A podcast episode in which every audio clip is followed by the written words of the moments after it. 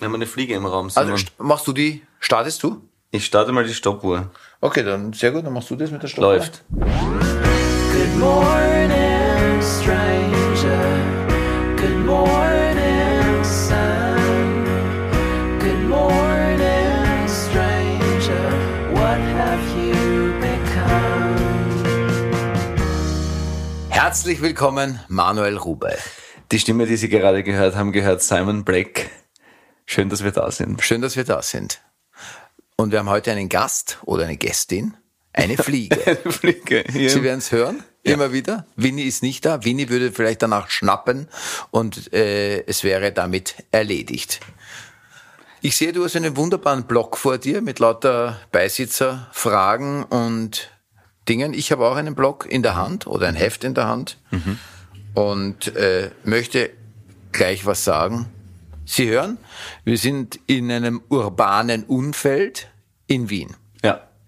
Mehr möchtest du nicht mehr sagen, weil der Podcast derartig erfolgreich geworden ist, dass die, die Leute schon sozusagen nachsteigen, Vor der Tür stehen vor der Tür warten. stehen. Ich möchte Nein. an dieser Stelle den Menschen herzlich danken für ihre Treue, wie du das immer nennst. Vielen Dank. Bleiben Sie uns treu. Irritiert dich die Fliege? Nein, ich zeige sie gar nicht. Na, weil du so Es schaust. ist ein Motorrad vorbeigefahren, das hat mich mehr irritiert, weil ich mich frage, warum Menschen mit 800 km/h durch die Stadt brausen. Das frage ich mich auch. Man Das könnte sich überhaupt die Frage stellen, fällt mir jetzt ein, aber jetzt Na sag, ähm, das Tempo mich. Gleich 100 mal zum Beispiel. Ja, Warum kann man das nicht einfach durchsetzen?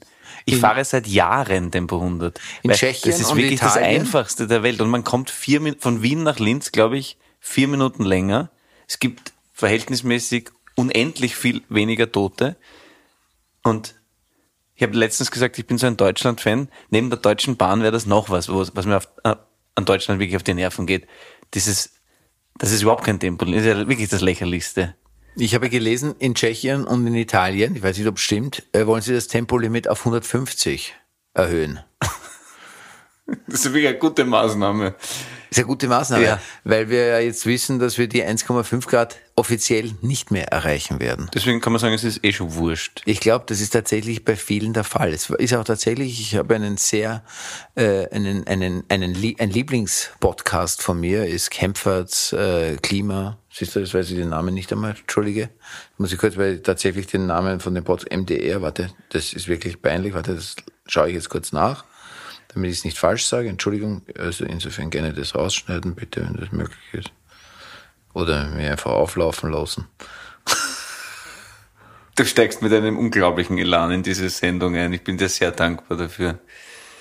Also ich habe einen Lieblings, also einer meiner Lieblingspodcasts. Steckst du mit einem wahnsinnigen Elan in diese Sendungen? Es plempert so dahin. Es, es fängt überhaupt nicht richtig an, gell? Das herzlich willkommen war Versandet. Das, Das war eigentlich das eigentlich Engagierteste, was du heute gesagt wirklich hast. das Engagierteste. Aber das möchte ich jetzt noch sagen dazu. Ich habe einen äh, Lieblingspodcast. Kempferts Klimapodcast ist äh, von den von der ARD, also MDR, um genau zu sagen. Und ähm, es ist, es ist wirklich erbärmlich, weil ich wirklich den den. Grund vergessen habe, warum ich das sagen wollte. Naja, wir haben gerade von Tempo 150 Erhöhung in Ja, Belgien gesprochen. Noch. Da kann ich mich noch erinnern. Aber ich wirklich, ich bin wirklich, während ich, während ich spreche, schlafe ich ein heute. Nein, ich, so- ich fange nochmal an. Herzlich willkommen. Nein, nicht da. ich wollte nur den Satz noch einmal sagen. Ja, bitte. Ich habe einen, einer meiner Lieblingspodcasts ist Kempferts Klimapodcast und die hat auch ein sehr tolles Buch geschrieben, über das wir mal mehrere Bücher, aber das letzte Buch von ihr, darüber können wir auch mal gesondert äh, sprechen. Da quäle ich dich dann wieder, dass, ich, dass du dir so ein Buch äh, durchlesen musst. Und sie sagt, und das ist auch tatsächlich interessant, es gab ja ganz lange Klimaleugner. Eigentlich gibt es keine Klimaleugner mehr, sondern das wechselt jetzt in das Fach. Es macht eh keinen Sinn, es ist jetzt spät. Ja, das Leugnen ist fast nicht mehr möglich. Weil das Also, Leugnen ist wirklich kaum mehr möglich, deswegen wechselt das tatsächlich bei vielen Menschen in, naja, also 1,5 Grad werden wir nicht mehr erreichen, das ist eh wurscht. Wir können es eh nicht mehr aufhalten, es ist jetzt spät. Was natürlich ein Quatsch ist. Wir können es nicht nur nicht auf, also wir können es nicht nur, wie sagt man denn? Wir können, Wir können es, es nicht nur nicht aufhalten, zum Beispiel. Ich weiß nicht, wie der Satz endet. das stimmt aber nicht. Wir können es erstens aufhalten oder geringer halten. Und was wir auch noch können, wir können es in weiterer Folge auch noch wieder rückgängig bauen durch Technologie. Aber dazu müssen wir es zuerst einmal aufhalten. Also natürlich gibt's Hoffnung für die nächsten 100 Jahre, dass wir da aus, der, aus dem wieder rauskommen, wenn wir was tun. Genau. Ohne es jetzt verulken zu wollen, hatte ich jetzt ein Bild im Kopf. Ich habe mit einem älteren Kollegen gedreht, der sich den Text nicht mehr so gut merken konnte. Und es war irgendwie ganz ähm, schrecklich mit anzusehen, weil und im Endeffekt war es dann so, dass ich, wenn er gespielt hat, auf meinem Körper diverse Zettel kleben hatte mit seinem Text. Und vielleicht werden wir auch irgendwann mal so Podcasts machen. Also auch wieder, meine, wir schweifen hier beim Anfang schon ab, das ist der Wahnsinn. Aber es ist trotzdem wieder eine lustige Anekdote. Eine meiner ersten Dreharbeiten war Frauenarzt Dr. Martin Mertin, gespielt von Sascha Hehn. Sascha Hehn äh, Gott, ja. hat damals äh, auch keinen Text mehr gelernt. Das ist aber, glaube ich, nicht seine Schuld gewesen, sondern es war mehr die Schuld des Regisseurs. Ein Widerling. Also wirklich einer der schlimmsten Männer dieser Erde. Naja, das ist ja sehr hochgegriffen. Aber wie hieß der Mann? Ein Südtiroler. Und der war der Erste, der so angefangen hat, die Drehtage so extrem zu reduzieren. Der ist dann auch rausgeflogen, mehr oder weniger aus der Branche, weil er mit dem Produktionsleiter so Deals eingegangen ist. Es pass auf, ich kürze da, weiß ich nicht, fünf Drehtage ein und das Geld, das du da einsporst, das teilen wir uns. Und deswegen war es irgendwann einmal durch. Aber der hat halt dann begonnen. Früher, wie ich angefangen habe, hat man am Tag ein bis zwei Minuten gedreht. Heute dreht man sechs bis acht Minuten. Und der hat halt damals auch dann schon gnadenlos, zu der Zeit, wo zwei Minuten beim Fernsehen normal war, hat der halt dann schon gnadenlos sieben Minuten gemacht am Tag. Zur Erklärung vielleicht kurz, das heißt nicht, dass die Arbeitszeit sieben bis acht Minuten insgesamt ist, sondern sieben bis acht Minuten im Film dann. Genau, danke dafür. Auf jeden Fall hat sich Sa- Sascha Hehn dann nichts davon gemerkt von diesen Texten. Wahrscheinlich waren es auch Grauenhefte. Hat einen Frauenarzt allerdings gespielt. Und er hat den Le- Leuten auch ständig entweder auf die Stirn, zwischen die Beine, auf die Brust, wo auch immer, wo halt untersucht wurde, diese Zetteln, diese Spick Spickzetteln hingeklebt und dann abgelesen. Ist mir nur kurz dazu eingefallen. Ich habe den Regisseur erst nach ein paar Stunden gesehen, aber auch nur deswegen, wahrscheinlich hätte ich ihn nie gesehen, wenn ich alles richtig gemacht habe, weil er irgendwann einmal geschrien hat, wer hat dem Arschloch äh, nicht erklärt, dass er, dass er seine Wege richtig macht. Da, mit Arschloch war ich gemeint. Deswegen kam ich in den Genuss, ihn tatsächlich live zu sehen, weil er wütend rauskam, weil ich schon wieder vor einer Markierung im Hintergrund der Text für Sascha Hehn und ich irgendwie nicht exakt auf meiner Marke stand und Sascha Hehn den Text nicht sagen konnte. Der sich aber nicht bewegt hat nach rechts oder links, sondern einfach nur stillgestanden ist und gewartet hat, bis sein Regisseur abbricht, indem er den Darsteller, der ihm im Blickfeld steht, einfach zusammenscheißt. Dieses dumme Arschloch. Damit war ich gemeint. So. Ich lache. Lustig. Aber es sind die Anfänge, ne? Ich habe drei Wochen gebraucht, mich von diesen drei Drehtagen zu erholen. Ich habe auch einen meiner ersten Drehtage war für einen, den Piloten einer Sitcom. Man hat damals ein, in Österreich eine Sitcom gedreht und wollte ähm, schon die zweite drehen an einen Piloten und ich war dafür engagiert und es war ein deutscher Regisseur, der gute Zeiten, schlechte Zeiten gemacht hat. Und er war eigentlich, die Proben haben damit äh, dadurch bestanden, dass er die Frauen angebaggert hat, also die Kolleginnen, mit mir da nie gesprochen. Und dann erster Take und es kam nur aus der Regiebox über Lautsprecher. Kannst du es mal nicht so langweilig machen? Auch sehr lustig. Auch eine gute Auch, Regierenweise. auch ein guter Regisseur. Auch ein Ja. guter Regisseur. Auch ein sehr guter Regisseur, richtig. Vermutlich, ja. Toll. Gut, fangen wir heute an. Fangen wir der mit der Sendung Podcast. an, ja. Herzlich willkommen, Manuel Rube. Simon Schwarz, die Stimme, die Sie gerade gehört haben. Schön, dass wir da sind. Schön, dass Sie uns zuhören, zu welcher Tageszeit oder nachts auch immer Auch Sie gerade unterwegs sind. Beim Joggen zum Beispiel. So. Ich wollte zur letzten Folge noch, hast du dir Notizen gemacht? Ich wollte noch ganz kurz ein bisschen was sagen dazu, äh, weil ich mich in dieses Monopoly noch einmal, gell? Also, Auch der Satz hat kein Ende, weil ich mich in dieses Monopoly noch einmal, gell? ja, genau. Dieser Satz hat kein Ende und das werden Sie jetzt gleich hören, dass er kein Ende hat. Er wird endlos gehen. 2,8 Stunden. Was immer das heißen mag. Nein, ich wollte nur sagen, Monopoly, die Erfinderin, weil ich ja gesagt habe, es war eine Frau. Ich habe nochmal nachgelesen, es stimmt, also es war schon richtig, was ich äh, da von mir gegeben habe. Eine Elizabeth weiß nicht, ob man es richtig ausspricht, Maggie, Maggie, Maggie, weiß ich auch nicht, keine Ahnung, ich weiß es nicht, ich bin unfähig. Aber möchtest du's lesen als Beisitzer? Da bist du Gerne. richtig dafür. Ähm. Aber da kannst du es überhaupt lesen, da oben steht's. Es ist nämlich ganz spannend, weil du ja für die Korrektur sozusagen ist. Ja, ich würde es wahnsinnig gerne lesen, aber ich kann es schlicht und ergreifend deine Schrift nicht lesen. Es Okay, gut. leid. Und zwar, es ging darum, dass sie eigentlich zeigen wollte, dass monopolistischer Landbesitz zur Unterdrückung führt. Und äh, die erste Patentschrift hat sie 1904 eingereicht. Und erneuert hat sie die 1924 und 1935 ist es dann an die Barker Brothers verkauft worden. Und es gab damals zwei Versionen und äh, die eine Version, aber das kann man dann nachlesen alles, die eine Version war eben so äh, wie es läuft aktuell. Und in der zweiten Version hat sie dann äh, Vorschläge gemacht, wie sozialer zu machen ist. Eben, dass man zum Beispiel das äh, eben nicht das erben könnte oder und so weiter. Das waren verschiedene Sachen. Und was aber auch noch lustig ist, ist dieses, kannst du dich, hast du das im Kopf, dieses Monopoly-Männchen? Das Rot, na, was ist So ein schwarzes Männchen Ja, ist auf dem ja. Mono. Ja, genau. Und das gibt dafür gibt es ein Vorbild und dieser Mann heißt, falls Sie jemals bei Wer wird Millionär sitzen und diese Frage dann kommt, das wäre eine Millionenfrage, wie heißt das Vorbild für das Monopoly-Männchen? Die Antwort wäre richtig mit Otto Hermann Kahn, ein deutsch-amerikanischer Bankier. Und er hatte immer diese Melone auf, genau so. Es sieht tatsächlich, wenn man das googelt, sieht es tatsächlich ein bisschen so aus. Otto Hermann Kahn. Kahn, das ist jetzt Der Ur-Ur-Urgroßvater von Oliver Kahn, seines Zeichens jetzt gerade entlassener Bayern. Ich glaube tatsächlich, dass er oder? überhaupt nicht verwandt ist Eh nicht. mit dem Herrn Kahn. Aber schöne Geschichte und auch Ja. interessant, weil das ja ein tolles Bestreben ist, ähm, monopolistischen Landbesitz aufzuzeigen. Ist ein Ja, bisschen ja. nach hinten losgegangen, weil das Spiel eigentlich dafür steht, Kapitalismus ist geil. Das ist wirklich Ich total. kaufe mal schnell einmal Zürich. Ja, es ist total nach hinten losgegangen. Mhm. Aber äh, los, das wollte ich nur noch dazu äh, beitragen. Gut, sonstige Fehler sind uns diesmal deswegen keine aufgefallen. Das man liegt daran, dass unsere Produzentin Julia in New York festsitzt, weil sie dort Gespräche führt, ob der Podcast international gehen soll, glaube ich. So ist es, weil die in New York sehr interessiert sind. Was gibt's Neues? Nix.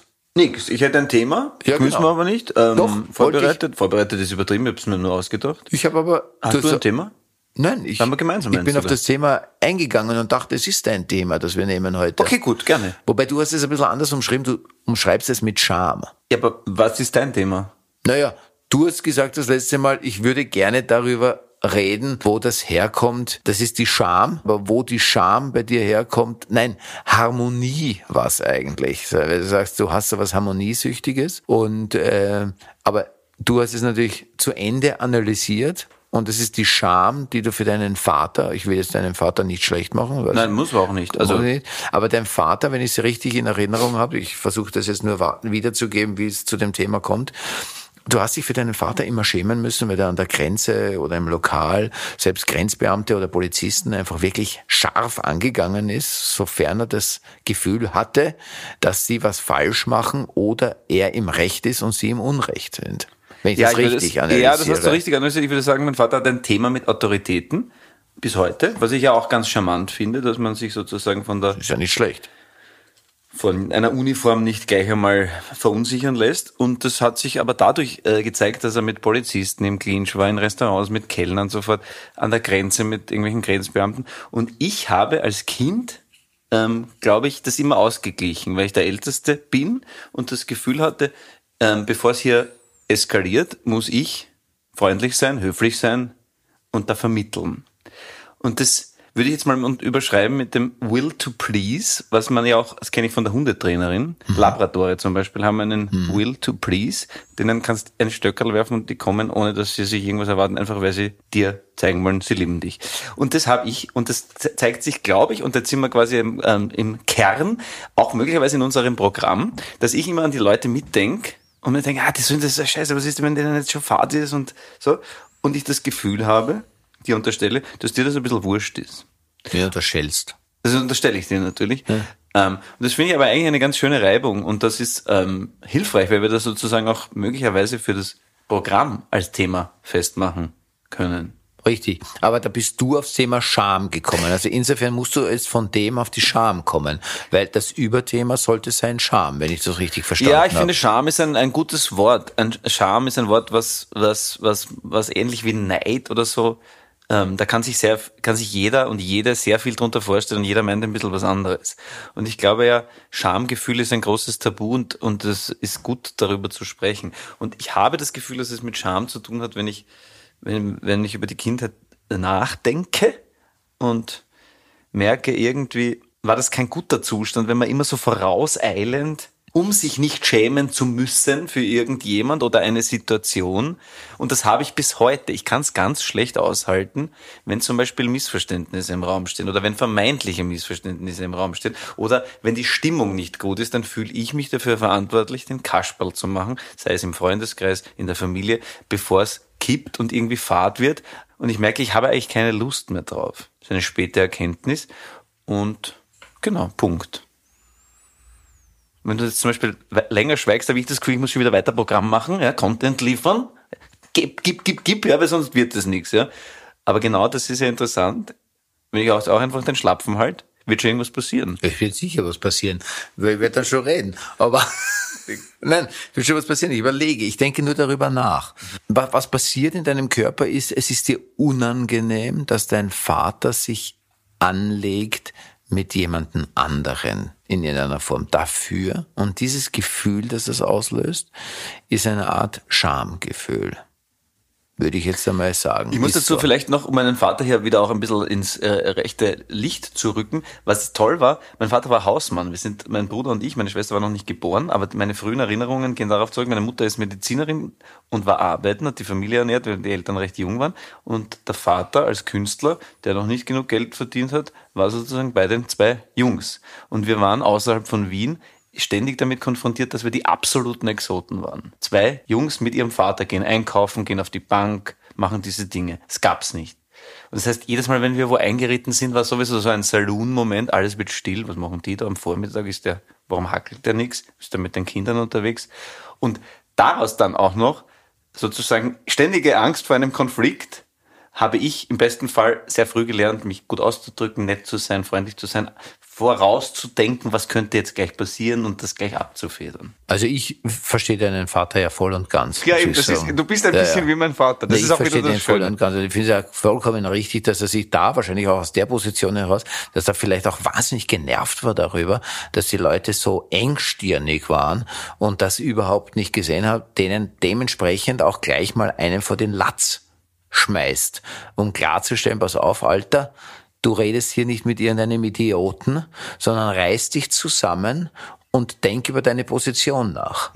Geh auf deine Position zurück und tu das, für das du bezahlt wirst und du hier nicht irgendwie deppert umeinander geschafteln. Was mir sehr, sehr sympathisch ist, aber auch nicht immer war, muss ich sagen. Weil ich glaube, ich war völlig anders. Ich kann dich sehr verstehen, weil ich auch sehr harmoniesüchtig bin. Ich hasse es, wenn es am Set irgendwie so Konflikte gibt, aber in den letzten Jahren, ich würde sagen in den letzten ja, fünf Jahren bis zehn Jahren, so ungefähr, ja, hat sich das tatsächlich sehr verändert bei mir. Und ich kann es kein bisschen mehr ertragen, wenn jemand seine Position verlässt, nur weil er glaubt, der andere aus einer Schwäche heraus kann er das, also weil der andere in einer schwächeren Position steht, kann er sich jetzt erlauben, seine private Wut oder was auch immer auf den abzulassen. Und das ist was, was mir extrem zuwider ist, wenn es einen Despoten gibt, am Set oder in oder ma- machen wir es noch größer. Ein Land wird regiert von einer Diktatur oder von einem von einem Autokraten oder was auch immer.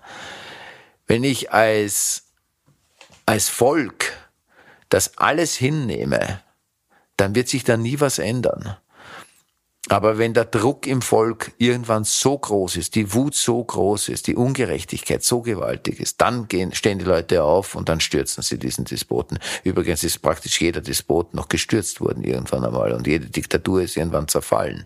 Es gab keine Diktatur, die ewig geht. Ich glaube, Nordkorea ist so ziemlich die längste äh, jetzt, die funktioniert. Aber irgendwann fällt auch das, weil irgendwann ist der Druck von unten so gewaltig und der Schmerz im Volk so gewaltig, dass es, glaube ich, nicht mehr geht. Insofern, glaube ich, je früher Leute anfangen zu sagen, was nicht passt, je wichtiger ist es. Und je schneller äh, passiert auch was, glaube ich, aber egal. Ich, das ist jetzt Quatsch. Pass auf. Na, Na wirklich, jetzt hören wir auf damit. Mit Charme haben wir genug gesprochen. Nein, überhaupt nicht. Das geht erst richtig los. Ich habe nämlich was vorbereitet. Ja, bitte. Ich bin sehr gespannt. Ja, es gibt eine Karte der Gefühle, das finde ich ganz spannend eben. Es gibt ein wissenschaftliches Team um, und jetzt bin ich wieder natürlich völlig aufgeschmissen. Es ist ein finnischer Wissenschaftler und äh, auch das werde ich völlig falsch aussprechen. Ich habe es mir aufgeschrieben. Lauri Numenman. Oder ja, Numen Mao, ich, ich weiß nicht, also Finnisch, da bin ich wirklich total aufgeschmissen. Ich weiß nicht, wie, wie man den ausspricht. Der ist äh, von der Universität Aalto. Ist auch wieder so ein Wort, kann man Designer, glaube ich auch. Ich weiß auch nicht, das ist wurscht, das ist ein Finnischer. Und die haben eine Studie gemacht, wo sie äh, über 700 Probanden hatten. Äh, und da ging's um die Körperwahrnehmung für verschiedene Emotionen und Gefühle. Das haben sie gemessen. Und was ich spannend finde, ist, also als Beispiel, äh, bei Depression drosseln sich alle physischen Aktivitäten. Ja. Also ganz klar, das ist spürbar und messbar. Bei Scham setzt heftige körperliche, setzen heftige körperliche Prozesse in der Kopfregion in Gang, ja. Aber in den Armen und Beinen schwächen sich die Regungen ab. Und im Vergleich zum Beispiel äh, bei Glück wird der gesamte Körper stark angeregt. Und was auch, also das gibt's für jede, also das ist endlos. Ich will da jetzt nicht alles daraus vorlesen, weil es wirklich endlos ist. Aber was interessant ist, und das ist eben das, was sie daraus ziehen, ist, dass dieses Muster tritt unabhängig von kulturellen Hintergründen auf. Das heißt, die haben das, glaube ich, äh, also sie haben das mit, äh, mit Taiwan gemeinsam gemacht, also im, im asiatischen Raum und mit, und von den 700, das sind alles Nordeuropäer gewesen, aber eben auch Asiaten, weil in Taiwan äh, wurde die gleiche Studie durchgeführt, ja. Und dadurch, dass es unabhängig von kultureller Hintergrund ist, spricht das offensichtlich dafür, dass es eine biologische Grundlage dafür gibt in unserem Körper. Also, ich wollte nur sagen, Scham macht etwas mit dir in deinem Körper, wie jedes andere Gefühl auch. Und das fand ich eben interessant, dass es eben im Kopf hauptsächlich diese Regionen betrifft und im Oberkörper, aber in den Beinen zum Beispiel überhaupt nichts. Glück hingegen den gesamten Körper stimuliert und richtig eine körperliche Reaktion hervorruft. Das heißt folglich, Glück ist besser als Scham. Ja, ich meine, eh, das ist jetzt wieder, da habe ich jetzt wieder was rausgesucht, was uns nicht wirklich weiterhilft. Doch, Gell? nein, ich finde es total interessant. Es ist nur, mir ist nichts Gutes sonst darauf eingefallen. Ich nehme Ja. das zur Kenntnis. Na, man kann sagen, dass jedes Gefühl eine andere körperliche Reaktion hervorruft. Das wollte ich zum Thema Scham noch sagen. Das finde ich spannend. Ich auch. Das ich ist dir dafür, wissenschaftlich bewiesen. dass du dir so viele Gedanken gemacht hast. So, das ist alles, was ich zum Scham, zum Thema Scham zu sagen habe. Nein. Aber jetzt müssen wir an die Sache rangehen. Wir gehen doch schon längst an die Sache heran. Ja, Wir sind schon mittendrin. Oder nicht? doch sind wir, ja. Ja. Dass es da Parallelen gibt, das finde ich tröstlich.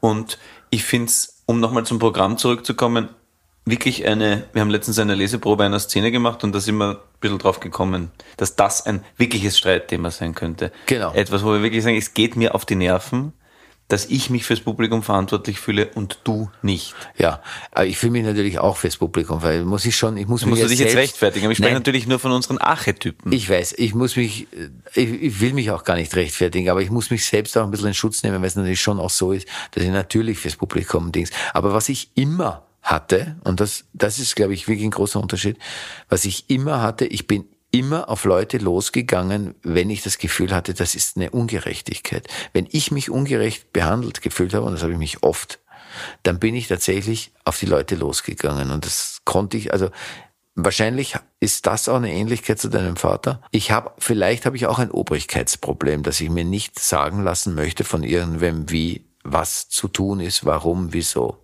Okay, lass uns noch einmal zu dem Thema zurückkommen. Und lass uns es noch einmal versuchen, irgendwie. Ja, lass es uns noch einmal versuchen, das irgendwie in eine Schiene zu bringen, äh, mit der wir auch was anfangen können. Du hast ja auch aber Notizen dazu gemacht. offensichtlich. Ja, aber ich ähm, habe alles schon erzählt. Ich habe mir gedacht, vielleicht ergibt sich aus der Tatsache, dass ich da aus meiner Kindheit berichte, eine Diskussion zum Thema Scham und Gut, gehen wir's- Harmoniesucht. Aber es hat sich ja auch eine kurze ergeben, aber wir. Nein, aber gehen wir, da, gehen wir mal über. Was ist die schlimmste Erinnerung, die du da hattest? Zum Beispiel an der Grenze oder in einem Restaurant mit deinem Vater? Na, dass ich mich als Kind schon so gefühlt habe, dass ich gemerkt habe, das Gefühl ist nicht richtig. Ich, ich, es ist verkehrte Welt. Ich bin hier der, aber vielleicht habe ich mich in diese Position auch selbst rein manövriert, aber das ist möglicherweise für einen Siebenjährigen auch zu viel verlangt.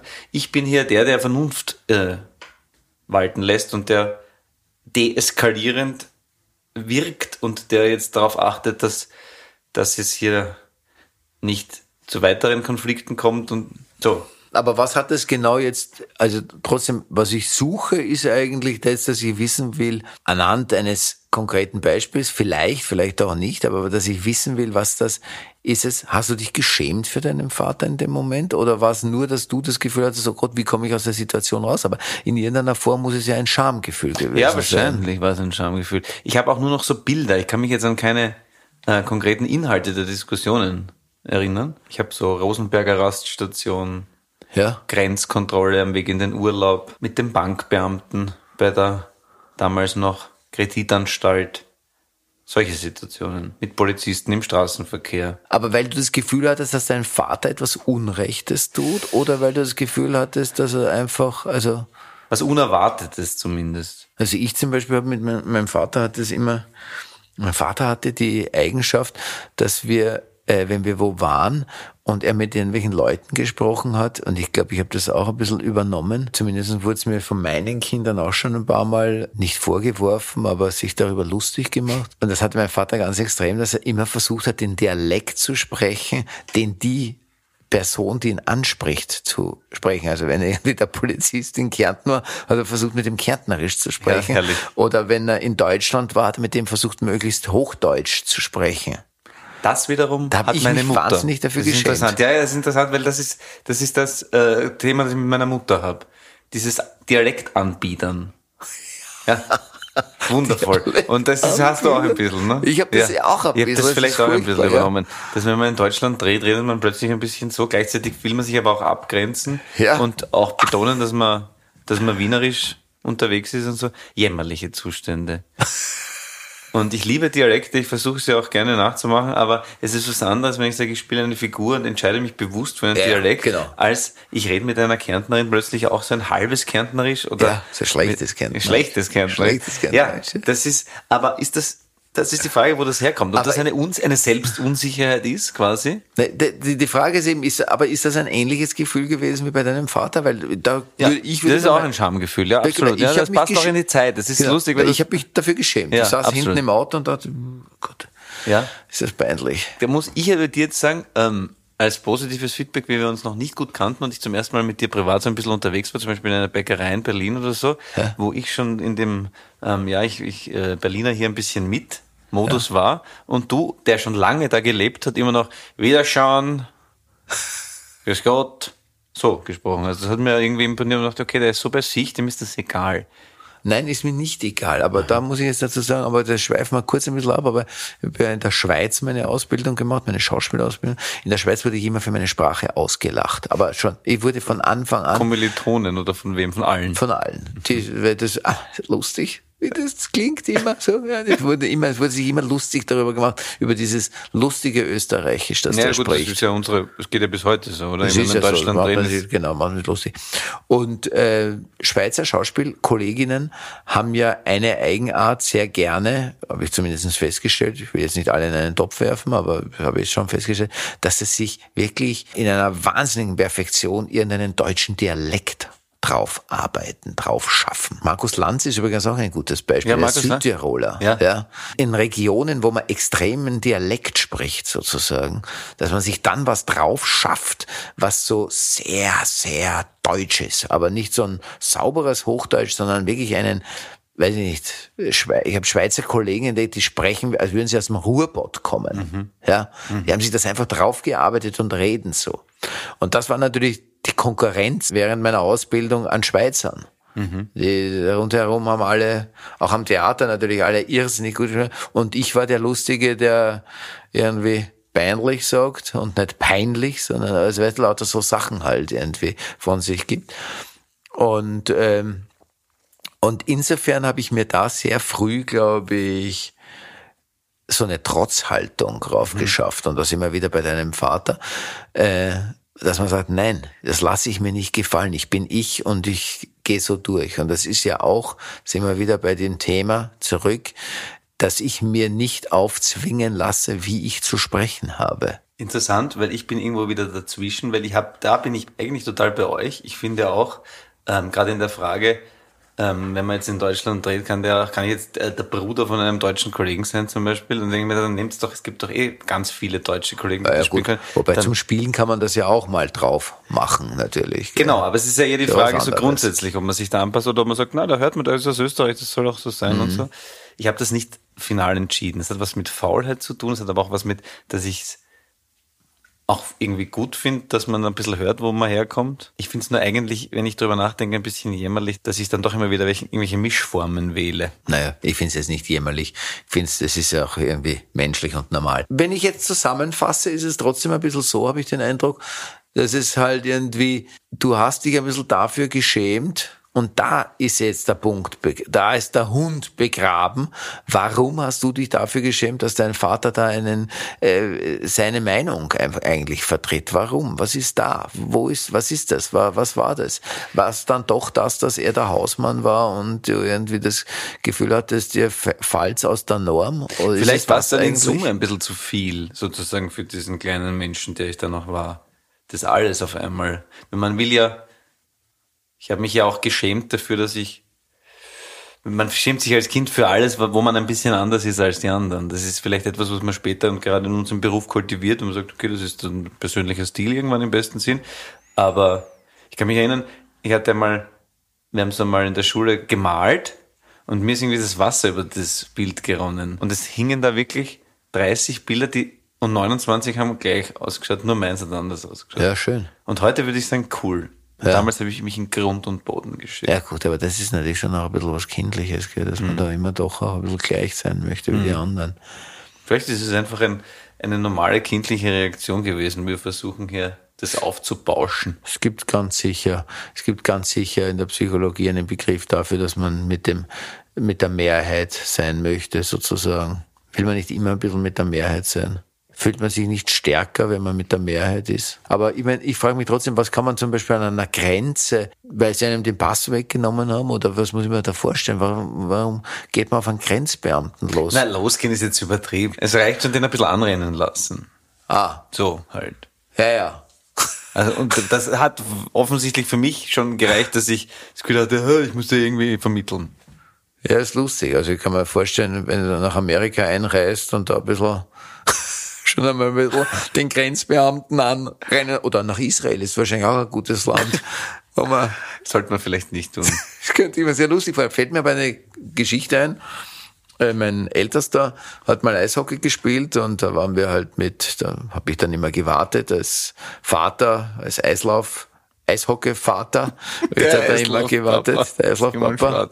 Genau, der Eislauf, Simon Blake, der Eislaufpapa. Hab Dann immer gewartet, bis er wieder fertig war und saß dann in der Eishalle mit ganz viel, lustigerweise, das waren mei- meistens Väter, klar, Eishockey ist ja ein männliches Spiel, deswegen geht natürlich der Papa da gerne hin, vermutlich. Ja, also es waren tatsächlich viele Väter. Wenn jetzt Ballett gemacht hätte, Wären wahrscheinlich hauptsächlich Mütter gewesen. Richtig, ja, das ist wahrscheinlich- Die Väter wären wahrscheinlich dann unten im Auto sitzen geblieben. Es kommt umso ja- schöner, dass du dann Ballett gemacht hast eigentlich. Aber Ja, das ja. ist eine andere Aber das Geschichte. ist eine andere Geschichte, genau. Auf jeden Fall ist es so, dass dann saß man und Dings und einer war, war selbst mal Profi, ein Vater war selbst mal Profi, hat bei den äh, Preußen gespielt. Das ist ein Berliner, äh, wie, wie kann das den ganzen Namen, weiß ich jetzt nicht, irgendwie Baba, Baba, Baba, Berlin-Preußen, keine Ahnung, weiß ich nicht. War der West-Berliner Eishockeyverein. Jetzt gibt's ja eigentlich nur mehr die Eisbären, glaube ich. Da gibt's wahrscheinlich andere, aber ich bin jetzt so im Eishockey-Thema nicht mehr drinnen. Ist auch wurscht. Können, können Sie ja schreiben, wenn Sie wollen und mich dann äh, korrigieren. Ich gerne freue ich mich darüber, weil ich wirklich nicht mehr so im Eishockey-Thema bin. Auf jeden Fall hat mir der erzählt, in seiner Profizeit sind sie natürlich immer von West, Westberlin, mussten natürlich immer durch die Zone fahren, also zu, durch die DDR fahren, um dann in Westberlin ihre Spiele, äh, in Westdeutschland ihre Spiele abhalten zu können, weil ja nicht jedes Auswärtsspiel war einmal durch die DDR fahren in ein westdeutsches Bundesland. Und einmal am Rückweg, da wurde man bei der Grenze, bei der Berliner Grenze, wurde man dann natürlich immer gefragt und kam der Grenzbeamte rein und hat gefragt, klassische Frage, äh, ob Waffen, Sprengstoff, irgendwas dabei. Und dann war es wieder, sie haben ein Spiel gewonnen, waren alle in Feierlaune und saßen irgendwie schon drei Stunden in diesem Bus, eher betrunken alle schon, alle Spieler. Und der Grenzer fragte, ob wer Sprengstoff dabei hat. Und von hinten schallte eine laute Stimme, nein, wieso braucht man den hier? Und daraufhin wurde dieser Bus vier Stunden auseinandergenommen. Nur der Bus wurde vier Stunden auseinandergenommen. Und sie saßen tatsächlich fast acht Stunden an diesem Grenzposten, weil der Grenzbeamte seine Autorität komplett ausgespielt hat. Also muss ich mir das so vorstellen bei deinem Vater? Vielleicht. Vielleicht. Ist aber lustig. Ja, lustig ist es. ist eine lustige Eigenart, finde ich. Ja. Je mehr ich darüber nachdenke, aus einer Erwachsenenperspektive, ist es wahrscheinlich oft auch lustig. Das stimmt. Also für diesen Gag, wenn ich dabei bin, warte ich tatsächlich gerne acht Stunden bei der Grenze. Nur dafür, dass der diesen Gag macht, muss ich einfach sagen. Absolut. Da wird die Wuchtel ist heilig, das wissen wir. Ja, so ist es. Ähm. Ich bin mal mit einem Regisseur nach Amerika geflogen und fällt mir jetzt dazu ein. Und das hast du vorher eigentlich schon gesagt, ich habe eine, tatsächlich eine Erfahrung an der amerikanischen Grenze. Und der hat einen Vollbart und recht lange Haare. Und ich habe zu ihm gesagt, vollkommen unbedacht, "Na, du schaust ein bisschen aus wie ein Taliban. Und da war aber gerade so Bin Laden-Zeit und so. Und der hat wahrscheinlich natürlich nicht Deutsch können, nur äh, Taliban gehört. So schnell konnte ich gar nicht schauen, weil ich mit Unterhose im Windkanal. Nein, Die haben mich durchgefilzt bis zum geht nicht mehr.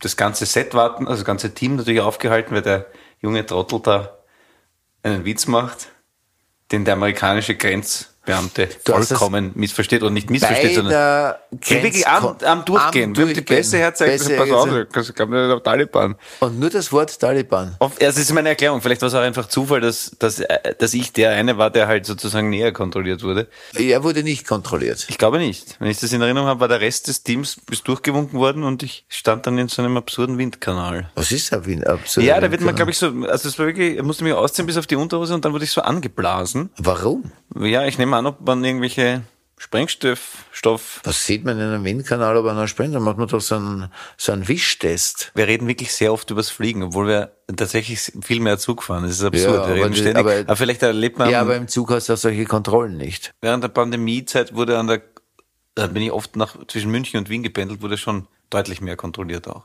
Ja, aber das sind ja andere Kontrollen gewesen. Ja, es waren auch die, die, die bayerische Polizei.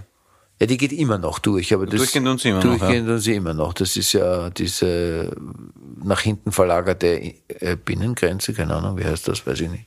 Doch interessant auf jeden Fall. Mhm. Aber das ist jetzt, das führt jetzt zu weit. So, So. Scham. Ja, mehr haben wir nicht zu sagen dazu. Ich hätte mir erhofft, dass wir da irgendwie irgendwie tatsächlich noch einen Konflikt aufmachen, aber wir machen ihn gar nicht auf, interessanterweise. Na, mit Charme, es fällt mir nur ein, so, so versteckte Kamerasendungen. Wir haben da ja zum Beispiel in. Österreich Ja, da eine sehr erfolgreiche Echt Fett. Ich finde das auch nach wie vor lustig, ich schaue mir das gerne an. Aber da, schäm, da schäme ich mich beim Zuschauen, obwohl ich wirklich nichts damit zu tun habe. Und das ist etwas, was wirklich weit über alle Vorstellbarkeiten für mich hinausgeht.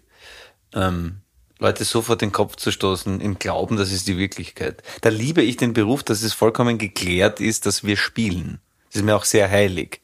Aber sobald das in eine in einen Bereich hineingeht, wo die Grenzen verschwimmen und man vielleicht denken könnte, ist der jetzt wirklich wo angerannt oder so, ähm, bin ich raus. Weil ich mich auch so, also erstens finde ich es übergriffig, per se gleich einmal, obwohl ich das dann lustig finde als Zuschauer, also nochmal was anderes. Und, und zweitens, ähm, da bin ich sofort in einem Schambereich, da sind wir vielleicht wieder beim körperlichen Gefühl, wo ich wahrscheinlich den Rest meiner Gliedmaßen überhaupt nicht mehr spüre, weil ich nur noch mit meiner Scham beschäftigt bin. Also das, da habe ich tatsächlich, jetzt machen wir das Thema Scham noch breiter auf, weil eigentlich wollte ich ja auf dieses, äh, aber ja, ja, Du musst den Satz zu Ende sagen, sonst weiß niemand, wovon du sprichst. Eigentlich wollte ich ja auf dieses, aber naja. Logisch, also eigentlich wollte ich auf dieses, weil da machen wir auch die Kiste weiter auf, weil sonst ist es. Na, aber gut, ich meine, ja. Nicht? ja, was man jetzt nicht gesehen hat, so in der kurzen Pause auch noch auf die Uhr geschaut hast. Das sieht muss man auch noch unterbringen, nicht, weil- muss man kurz, Ja, aber muss man kurz jetzt diese erklären. tollen GoPros hier. Go, go, go. So, wir müssen ein bisschen noch, noch eine andere Energie hier reinbringen, Geil, weil es ist wirklich ein Club 2, falls sich noch wer erinnert.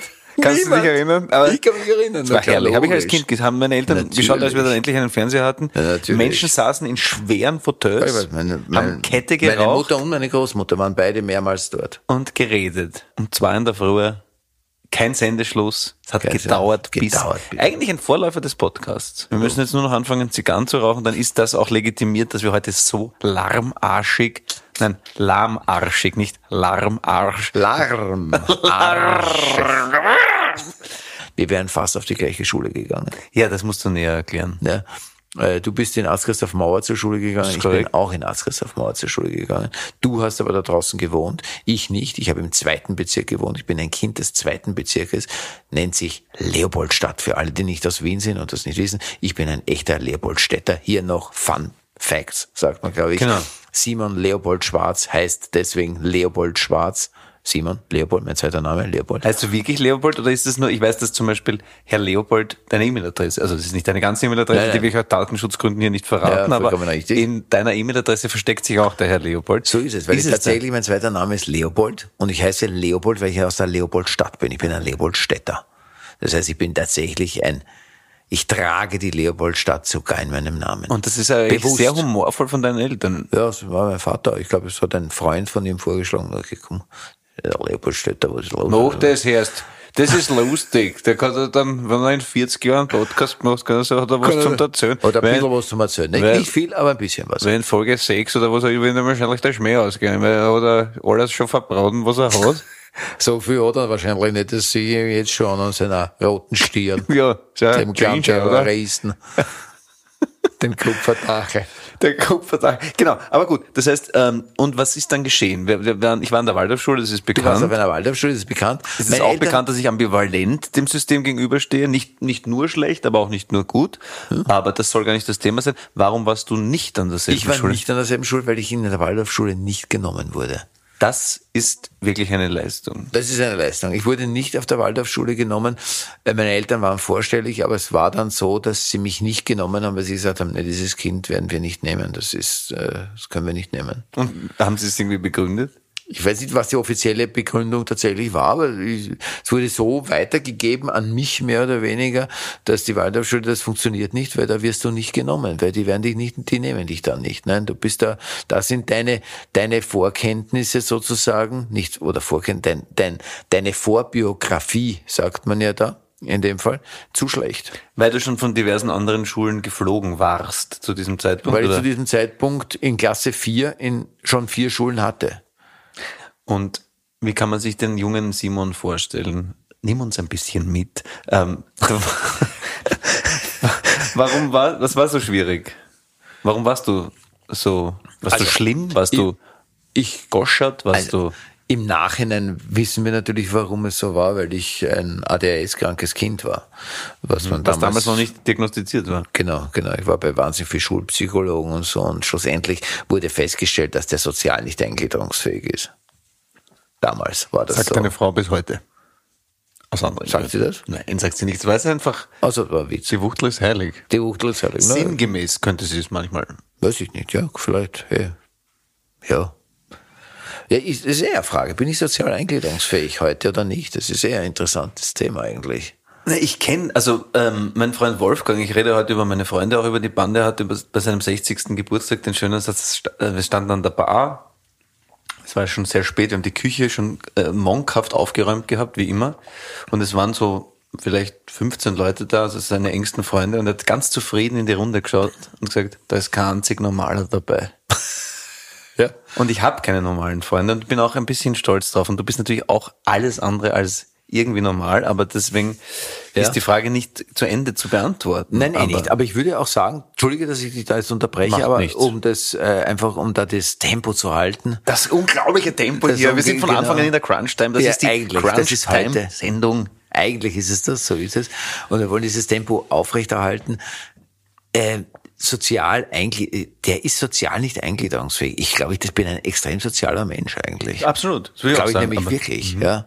Und äh, meine Mutter hat mir immer gesagt, dass das schon auch sehr seltsam war, weil ich war auch schon in der Schule immer sehr sozial. Ich bin wahnsinnig in die in die Vollen gegangen, wenn man das so sagen darf. Für, äh, wenn ich das Gefühl hatte, da wird irgendjemand, ich oder wer anderer, ungerecht behandelt. Ich habe mich sehr oft ungerecht behandelt gefühlt, natürlich, klar, logisch, weil wenn du irgendwie eine Krankheit offensichtlich hast, die heute als Krankheit oder ich glaube nicht als Krankheit, weil sie nicht heilbar ist, sondern nur als, weiß nicht, als was genau, aber das äh, weiß ich jetzt nicht genau. Ich habe nur letztens mal gehört, dass es keine Krankheit ist in dem Sinn, sondern Ist das eine Form von Autismus eigentlich? ich weiß es auch nicht, das weiß ich jetzt nicht genau. Ich weiß, dass man erst seit Anfang der 2000er genau weiß, wie das, äh, warum das so ist, weil da irgendwelche Synapsen anders, ähm, also es hat eine, ist eine chemische Sache im Hirn, äh, dass ich nicht Das heißt, diesen du wirst von- permanent von allem fasziniert und getriggert sozusagen. naja, es, wie? irgendwie was, was, äh, was, was mir die Psychologin erklärt hat, ist so, dass es, äh, also chemisch passiert Folgendes, dass bei normalen Menschen, das ist natürlich, klingt natürlich deppert normale Menschen, aber ich sage es, das ist einfach so, wenn mir gerade nichts anderes einfällt, äh, ist es so, dass äh, du eine Information von A nach B schickst sozusagen.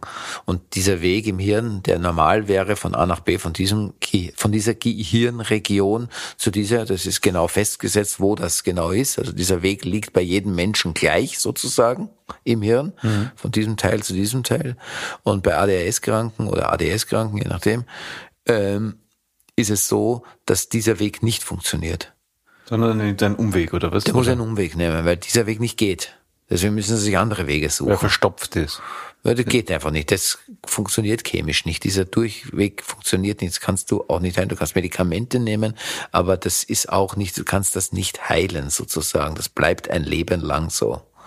Wie, Das heißt, du wie, denkst dadurch anders oder musst dir andere Wege finden, um zum Ziel zu kommen. Deswegen hast du einen anderen, eine andere, eine andere Art zu denken und du funktionierst anders in deinem Denken. Also Im, Im besten Fall ist es das, was Kunst macht. Äh, Du, Ja, musst viele- andere äh, Über, Übersetzungen finden, um, um, um sozusagen äh, Dinge herzustellen, wo die Leute sagen, aber trotzdem andocken, weil es mit ihrem Leben was ähm, zu tun hat. Ja. Und aber eine neue Interpretation liefern gleichzeitig. Das Ja. hat ja auch was. Ja, ja, das stimmt Sehr schon. Schönes. Also ja, das stimmt schon. Also ich glaube, das, das weiß ich jetzt auch nicht. Das ist jetzt auch wieder so ein Halbwissen natürlich irgendwie. Äh, aber in künstlerischen Berufen bist du natürlich da leichter aufgehoben, weil du da eher zurechtkommst damit oder besser gesagt, nicht du kommst besser zurecht damit, sondern das Umfeld kommt mit dir besser zurecht, vermutlich in einem künstlerischen Beruf. Allerdings, was mir auch meine Psychologin zum Beispiel erklärt hat, was ich auch sehr interessant finde, ist, äh, dass ähm, ich mir intuitiv einen sehr richtigen Beruf ausgesucht habe.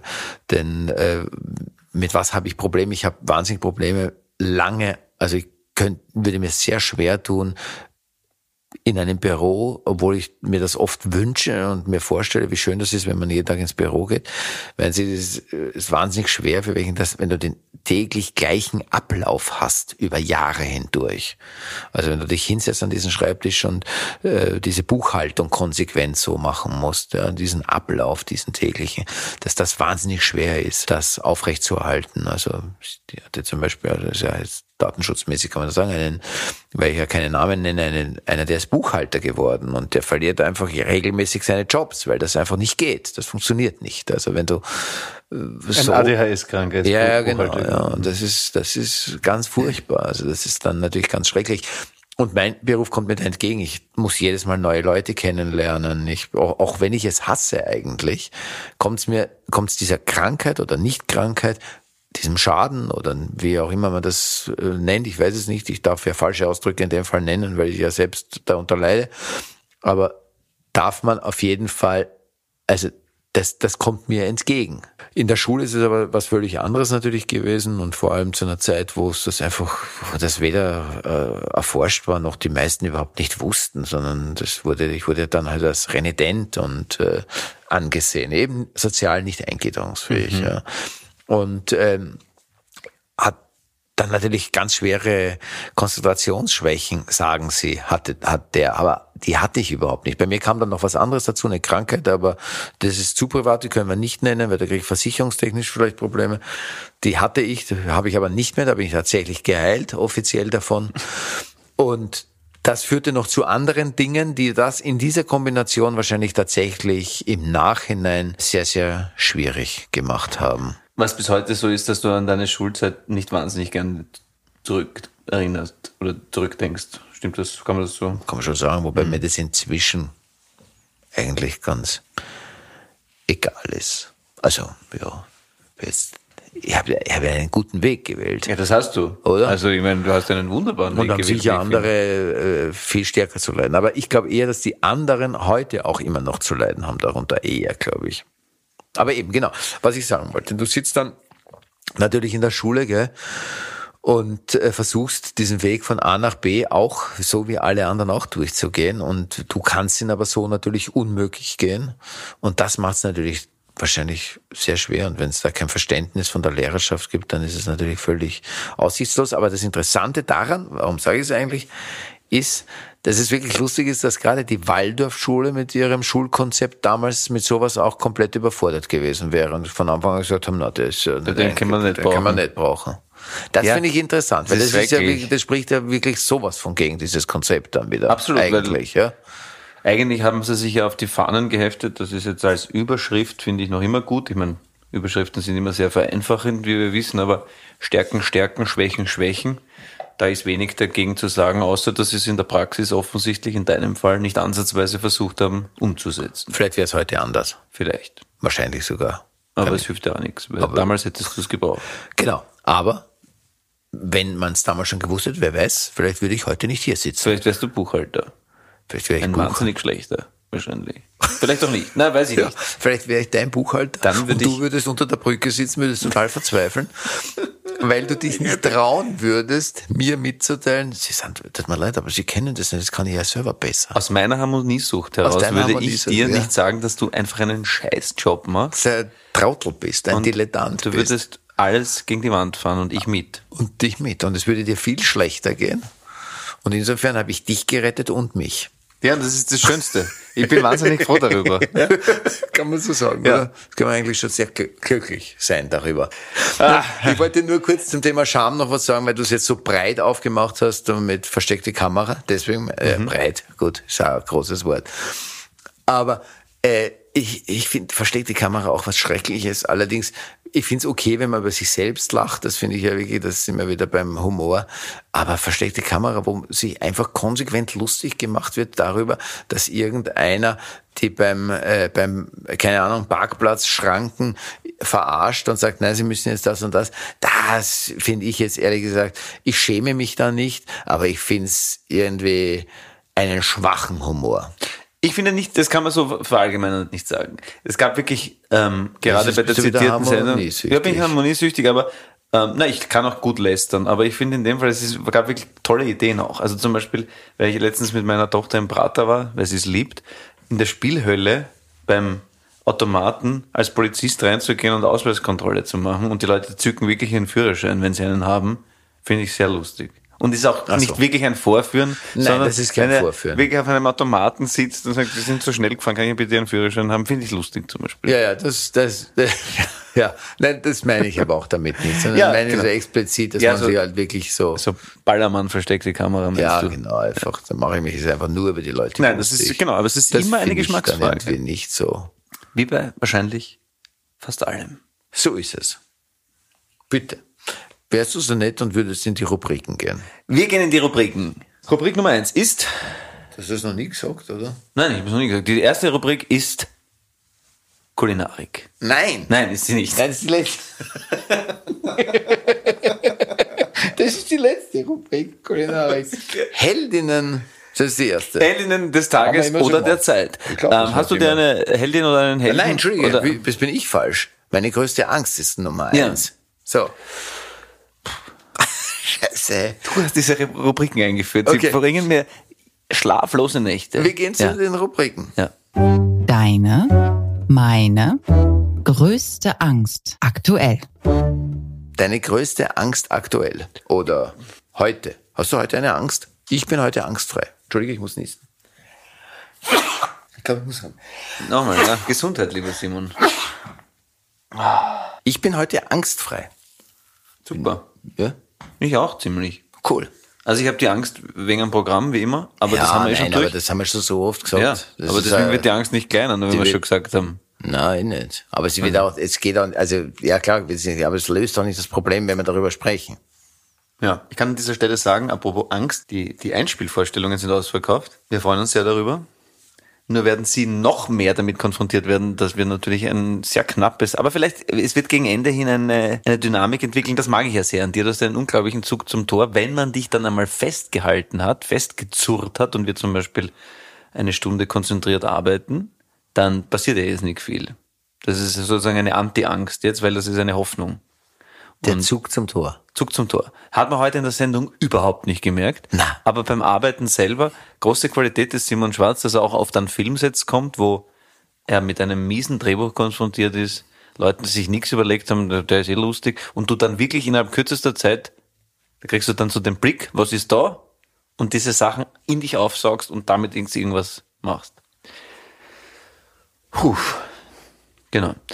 Auf unserer Homepage, das ist meine Homepage, weil du hast keine, können Sie alle Termine nachschauen ähm, für die Folge ab 10. Jänner. Äh, sei an dieser Stelle gesagt, dieser Podcast ist ja eigentlich entstanden als Begleitmaßnahme zu diesem Programm, das es vielleicht nie geben wird, weil wir vielleicht im November sagen, Leute, das war alles nur ein Riesengag, wir wollten einfach nur Podcaster werden und haben gar kein Bühnenprogramm. Liebe ZuhörerInnen, Sie erleben gerade die pure Angst bei Manuel Rube. So ist es. So ist es. Genau, Gut. damit ist die Rubrik erfüllt. Erfüllt, so ist es. Heute Harmoniesucht, wieder mal. Teil 1 Ja. erledigt. Ja, ich wollte nur noch kurz was dazu sagen, weil du sagst, äh, was man diese diesen Zug zum Tor hat man heute nicht festgestellt bei mir. Ich habe mir auch wirklich mehr erwartet. Ich habe mir wirklich mehr erwartet von diesem Thema Scham lustigerweise. Ich glaube, ich habe es völlig falsch verstanden. Ich habe mir auch mehr erwartet, aber ich habe mir mehr erwartet. Ähm, ich habe gedacht, ich muss dir nur ein Stöckchen zuwerfen, wie so oft. Und, und bei so einem großen Thema habe ich mir gedacht, ich muss jetzt wirklich, also das reicht doch als Einstieg, dass ich mich hier, dass ich, mich- dass ich hier blank ziehe, wisst ihr? Und ähm, aus meiner Kindheit was erzähle und tut mir dann seitenweise druckreife Expertisen dazu. Ja. Und nichts davon ist passiert, sondern du Ne? hast, Ich habe mich vorbereitet sogar. du hast dich vorbereitet und vielleicht war das der Fehler. Aber vielleicht war genau das der Fehler, Mhm. dass ich mich vorbereitet habe. Vielleicht müsste ich einfach kalt erwischt werden mit so einem Thema Scham. Aber ich habe mich wirklich vorbereitet und habe äh, tatsächlich Artikel darüber gelesen, was Scham genau Ja, du hast eher ein paar tolle, Ist- aber wir sind nicht wirklich in eine gute Diskussion darüber Nein, gekommen, ist mein nicht. Eindruck. Nein. Das ist die Frage, was wir jetzt machen. Vollkommen richtig. Wir gehen weiter. Heldinnen der letzten Tage oder der Zeit. Heldin oder Heldinnen oder Held des Tages. Hast du da wen? Ja, ich habe tatsächlich gedacht, aber die Schwere wird heute nicht weniger. Ähm, die jungen Frauen und auch nicht jungen Frauen, die, die gerade den Mut finden, zu thematisieren, dass sie Opfer von sexueller Gewalt, in welcher Form auch immer, geworden sind und dadurch eher von einer patriarchalen Gesellschaft oft noch abgeschmettert werden, ähm, den, den Mut aufbringen zu sagen, na, aber ich erzähle die Geschichte jetzt trotzdem, was wichtig ist und weil es vielleicht anderen Mut macht. Das sind für mich Heldinnen der Zeit. Der Zeit. Sehr gut. Kulinarik. Kulinarik. Das falsche Essen. Ich hatte heute eine Nudelpfanne und es wurde schon in der, es wurde schon in einer E-Mail, ob das für mich in Ordnung ist, dass es als vegetarisches oder veganes Gericht eine Nudelpfanne gibt. Und meine Frau hat sich schon darüber lustig gemacht, weil Nudelpfanne ja gerne als Alternative angeboten wird bei vegetarischen Gerichten. Äh, was anderes fällt ihnen meistens nicht ein. Und diese Nudelpfanne, und sie hat schon gemutet, das klassische vegetarisches Gericht ist eine Nudelpfanne mit viel Zwiebel, viel Paprika, irgendwelche billigen Champignons und meistens noch Zucchini. Also Gemüsesorten, die halt meistens nichts kosten, billige Nudeln und so, und irgendwie in die Pfanne hinein und es wird dann oft auch als asiatische Nudelpfanne verkauft, auch sehr beliebt. Aber diese Nudelpfanne war sehr interessant, weil es wirklich mit einer Nudelpfanne, selbst mit einer schlechten Nudelpfanne nichts zu tun hat. Es waren einfach Fussille. Fussille oder Fussilli? Wie sagt man zu diesen? Fusilli. Fusilli. gell? Fusilli. Ich war gerade in Venedig, weißt Genau. du, Fusilli. Ah, natürlich, du warst ja gerade in Venedig. Fusilli. Fusilli mit einer, wurden angekündigt Nudelpfanne mit Zitronenzesten, ja. Mhm. Und es war Fusilli mit irgendeiner Art Tomatensoße, ohne Käse, natürlich. Da waren schon, also wenn man so Kitchen Impossible mäßig analysiert hätte auf einem Blatt Papier, würde man wahrscheinlich so ein paar kleinst geschnittene oder wahrscheinlich eher geraspelte Gemüsesplitter drinnen erkennen und einfach so Zitronenscheiben oben drauf gelegt. Schrecklich. Ganz lustig, oder? Das als Nudelpfanne zu verkaufen. Ja. Könnte man jetzt natürlich, um wieder zum Anfangsthema zu kommen, könnte man jetzt natürlich sagen, wenn man irgendwie in einem Restaurant ist, was daran ist eigentlich eine Nudelpfanne?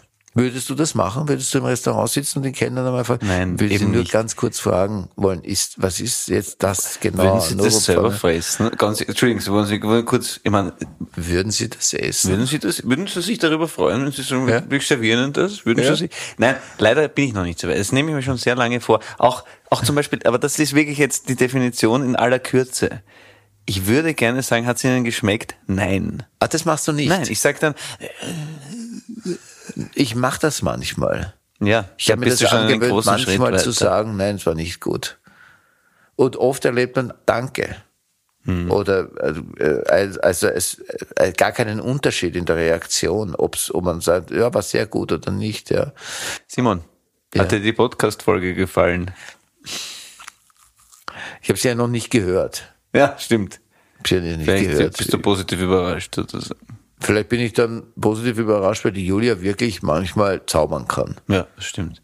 Der Uli aber auch. Der Julia auch, aber das Sind unsere letzte Mal, ProduzentInnen genau, das letzte Mal hat die Julia wirklich gezaubert, muss ich sagen. mit dem Schnitt. ja. Gut. Crunch Time. Go, go, go. Go, go for it. Go, go for it.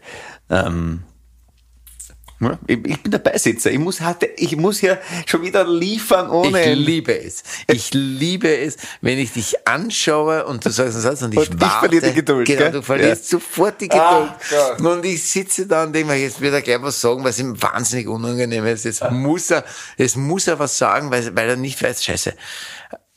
Erstens einmal, wenn es zu lang ist, die Pause, schneidet sie die Julia kürzer. ja. Aber oft kann sie es auch drinnen lassen, weil sie ja oft dramaturgisch, sie hat ein, ein Gespür dafür, das sowieso, das spürt sie einfach ohne. Aber jetzt sind wir da. Komm, du musst in den Urlaub. Ich wünsche dir einen herrlichen Urlaub. Ich wünsche dir schönes Wetter. Was Haben schönes Wetter heißt nicht, dass es heiß ist. Schönes Wetter heißt ein erholsames Wetter. Sehr schön. Lassen Sie uns gerne ein paar Bewertungen da, auch wenn heute alles schiefgegangen ist. Das, das hilft, weil wir spüren dem Geschäft jetzt richtig oben mit. Nein, tun wir nicht. Das ist alles nichts funktioniert da jetzt. Also wir freuen uns, wenn Sie auf Spotify oder Apple oder sonst wo auch noch die Sterne da lassen, weil dann wird das gerankt und das gehört alles dazu. Und so. Was auch immer. Was auch immer. Danke, alles Liebe, pfiat euch und Baba. Good morning. Schwarz und Rubai ist eine Produktion von Good Guys Entertainment. Ausführende ProduzentInnen Julia Hoff und Urli Hefliger. Ton und Schnitt Jack Richter-Reichhelm. Titelmusik von Monta. Neue Folgen gibt's jeden zweiten Donnerstag, überall da, wo es Podcasts gibt.